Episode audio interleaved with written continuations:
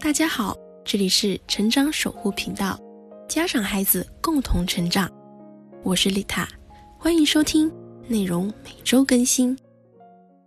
大家好，今天给大家分享的这首唐诗叫《山中送别》，我们先来读一遍《山中送别》，唐·王维。山中相送罢。日暮掩柴扉，春草明年绿，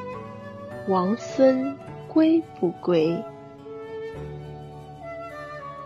这首诗用现代白话文解释就是：在深山中送走了好友，夕阳西坠，把柴门关闭，待到明年春草又绿的时候，朋友啊，你能不能回还？这是一首送别诗，对离别有体验的人都知道，行人将去的片刻固然令人黯然魂销，但一种寂寞之感、茫然之情，往往是在别后当天的日暮时会变得更加的浓重，更加的稠密。在这离愁别恨特别难排遣的时候，要写的东西也必定是千头万绪的。可是诗只写了一个掩柴扉的举动，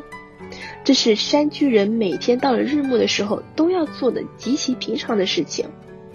看似与白天的送别没有关联，但是诗人却把这本来互不关联的两件事情连在了一起，让这本来天天重复的行动显示出与往日不同的意味，从而欲别情于行间。见离愁于字里，王维善于从生活中拾取看似平凡的素材，运用朴素自然的语言来显示深厚真挚的情感，令人神远。